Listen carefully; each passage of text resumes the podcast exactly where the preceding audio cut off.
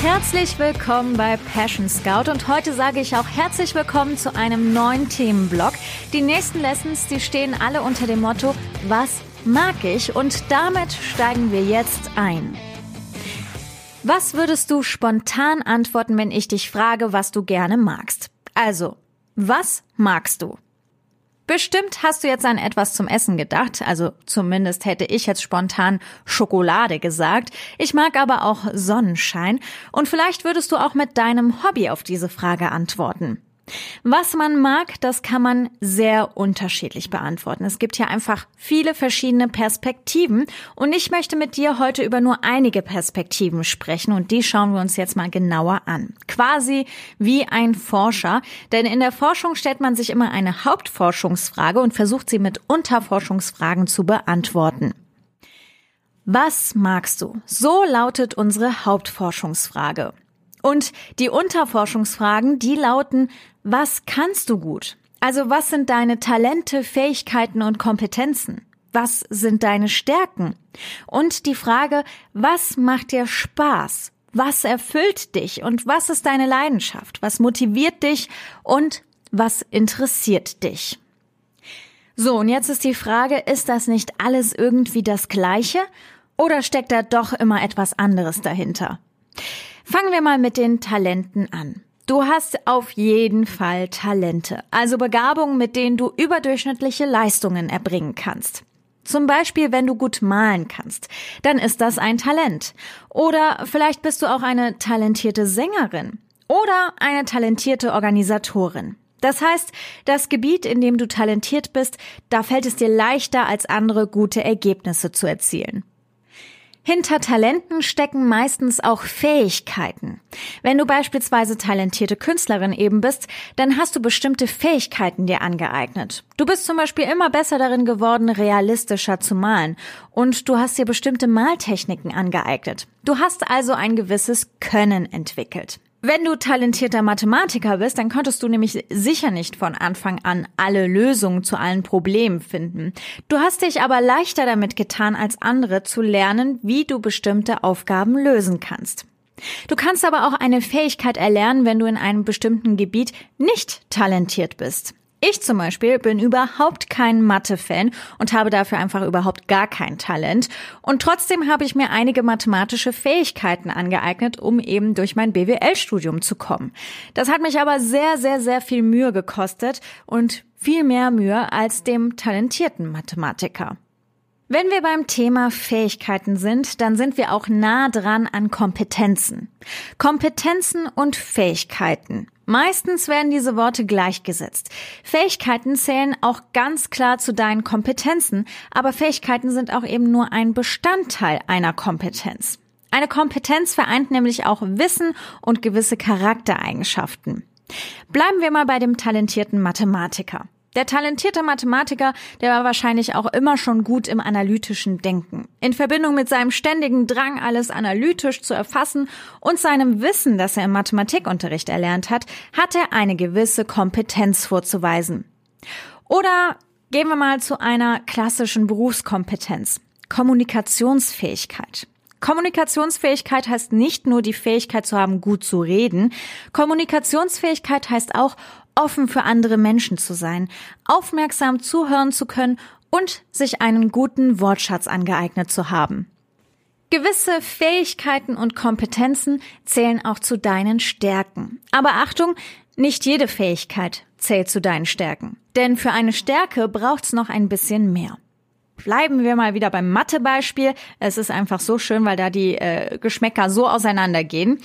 Ich habe zwar eine gute mathematische Fähigkeit im Studium ausgebildet, zu meinen Stärken zählt es aber trotzdem nicht. Und warum?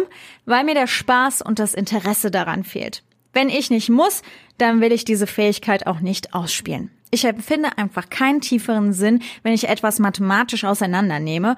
Aber Wenn es um die Kompetenz Kommunikationsfähigkeit geht, dann zählt das wirklich zu meinen Stärken, weil da habe ich richtigen Spaß dran. Da steckt für mich ein tieferer Sinn dahinter und vor allem mache ich das super gerne und will da immer mehr lernen.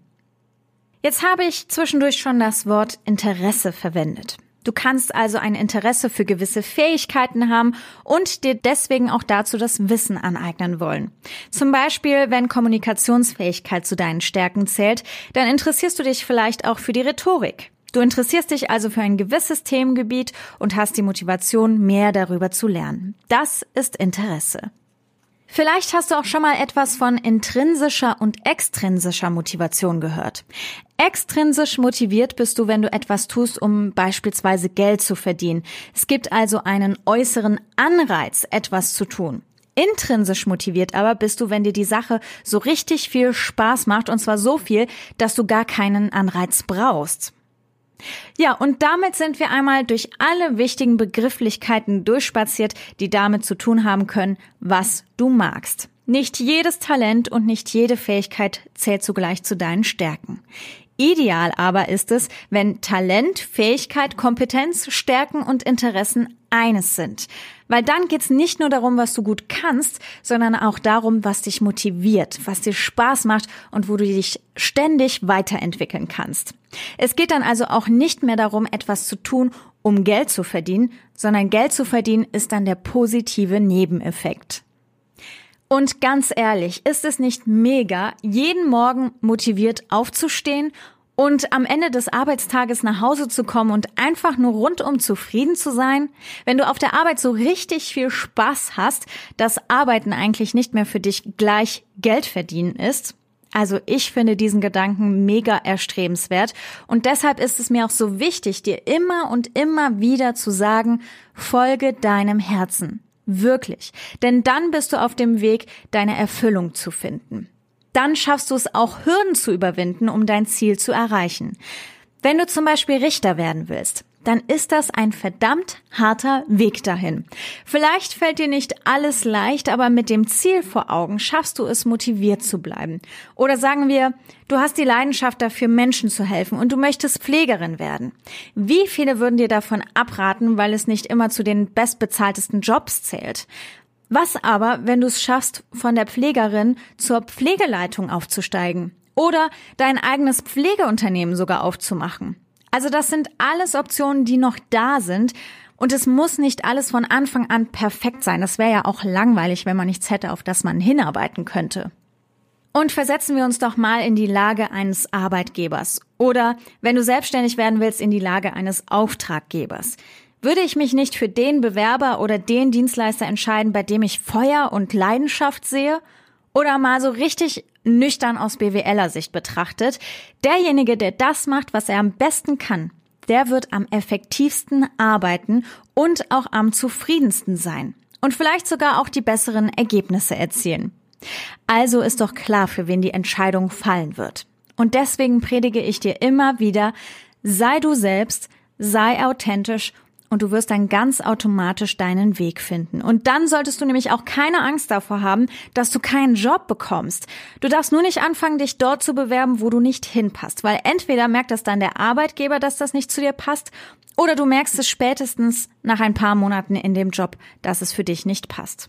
Was aber auch nicht falsch ist. Also diese Erkenntnisse, die sind auch super viel wert und dann hast du überhaupt nichts falsch gemacht. Aber dann gilt es einfach weiterzuziehen und dich mehr und mehr zu deinem authentischen Weg hinzubegeben. Aber auch das alles ist mal wieder leichter gesagt als getan. Ich habe nämlich in diesen Beispielen unterstellt, dass du schon ganz genau weißt, was du werden willst. Aber wahrscheinlich weißt du noch gar nicht, was du werden willst oder bist dir zumindest nicht wirklich sicher. Denn bestimmte Talente, die schlummern auch noch in dir, die du gar nicht entdecken konntest. Wie kannst du zum Beispiel wissen, dass du ein talentierter Golfer bist, wenn du noch nie Golf gespielt hast? Eine gewisse Voraussetzung sind also auch bestimmte Erfahrungen. Nur durch Erfahrungen kannst du lernen, wer du bist. Und wie du dir denken kannst, hört das auch nie auf und man wird sich immer mehr selbst entdecken und mehr über sich selbst lernen. Das Tückische am Thema Talente und Stärken ist auch, meistens kommt es uns so einfach und selbstverständlich vor, dass wir etwas gut können, weil es eben auch einfach leicht von der Hand geht und weil es eben so einfach erscheint, nehmen wir es auch nicht wirklich als Stärke wahr. Also auch hier ist immer Feedback von anderen Menschen super wichtig, die dir das einfach mal vor Augen halten können. Das heißt, auch wenn du glaubst, dass du diese Stärken gefunden hast, dann muss das nicht dein ganzes Leben bestimmen. Du kannst auch in anderen Bereichen deine Fühler mal ausstrecken und vielleicht anderer solcher Stärken in deinem Leben finden. Auch hier heißt es, nichts ist in Stein gemeißelt. Und wenn du dich für einen bestimmten Weg in deinem Leben entscheidest, dann wirst du auch immer noch jederzeit andere Wege einschlagen können. Das ist mir ganz wichtig zu sagen, weil die Entscheidung für eine bestimmte Ausbildung, eine bestimmte Branche oder einen bestimmten Beruf ist nicht für immer. Ein Kollege vom Radio von mir zum Beispiel, der ist gelernter Schreiner und hat dann irgendwann nochmal angefangen zu studieren. Oder eine andere Freundin von mir, die hat mit mir zusammen BWL studiert, hat dann bei einem großen Unternehmen im Controlling gearbeitet und hat sich jetzt entschieden, eine Ausbildung zur Erzieherin zu machen. Kein Weg, den du also einschlägst, ist für immer. Jede Entscheidung, die du triffst, ist zwar eine fürs Leben in gewisser Weise, weil es bestimmt, wie dein Leben verläuft, aber jede Entscheidung kann nochmal korrigiert werden. Du kannst immer wieder auf deinen persönlichen Kompass schauen und einen anderen Weg in deinem Leben finden. Und so kommst du auch immer mehr in die Richtung, dass du immer mehr deine Stärken auslebst. Vielleicht wird es aber auch so sein, dass du niemals eine Entscheidung korrigieren musst. Das kann auch sein. Vielleicht wusstest du schon immer, dass du Arzt werden willst und es ist einfach deine Berufung, bei der du dein ganzes Leben lang Spaß haben wirst. Ja, aber manchmal brauchst du dann eben auch ein paar Umwege, um ans Ziel zu kommen. Und eigentlich finde ich, macht es das Leben auch spannender. Gut. Aber jetzt ist die Frage, wie kommst du deinen Stärken, Talenten, Fähigkeiten und Kompetenzen näher? Das Leben macht dich so oder so zum Profi und du musst gar nicht viel dafür tun. Das Einzige, was du tun musst, ist es zu erkennen und zu reflektieren. Und das machen wir im heutigen Task. Da habe ich einen Fragenkatalog für dich, den du für dich mal beantworten darfst. Wenn du schon ein Notizbuch für diesen Podcast erstellt hast, dann nehme für jede Frage bitte eine Seite, damit du richtig schön viel Platz hast, dich da auf den Seiten auszutoben. Du kannst ganz vielfältig antworten. Also entweder mit einer Liste oder mit einer Mindmap und darfst sogar malen oder ja, einfach alles aufschreiben, was dir so in den Sinn kommt. Die Fragen, die findest du übrigens auch in den Show Notes oder auf Instagram unter passion.scout. Oder du schreibst jetzt einfach direkt mit. Erstens. Was habe ich zwischen acht und zwölf Jahren am liebsten gemacht? Die Frage, die kennst du schon aus dem Interview in der letzten Folge. Und ich hatte da ja so einen kleinen Aha-Moment, habe ich schon erzählt. Und vielleicht klappt das ja auch bei dir. Zweitens, was motiviert dich und bei was gerätst du ins Schwärmen? Drittens, wann kannst du ganz du selbst sein? Und viertens, wo sehen andere deine Talente und Stärken? Und wann fragen dich andere um Rat? Ich wünsche dir ganz viel Spaß dabei, dir selbst und deinen Stärken auf die Spur zu kommen. Und ich freue mich, wenn wir nächstes Mal noch mal ein bisschen tiefer in das Thema einsteigen können. Bis dahin, mach's gut, dein Passion Scout.